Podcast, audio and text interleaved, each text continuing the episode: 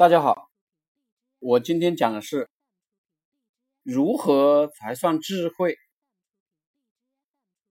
原文：礼仁第四。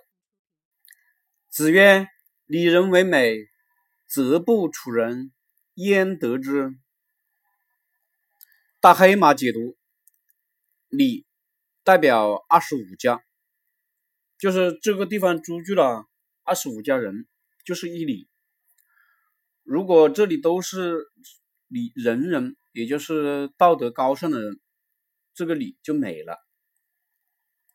我们如果不跟仁人、君子、道德高尚的人住在一起，我们就不算有智慧的人。我其实非常喜欢这个解释，因为这很现实。孟母为了让孟子学好，就有孟母三迁的故事。一个人的成就来自于他周围人的影响。我知道一个老板喜欢跟社会上那些吸毒的混混在一起玩，结果呢自己就进了监狱。我也看到过一些人跟着牛人混，最后自己也混成了非常了不起的角色。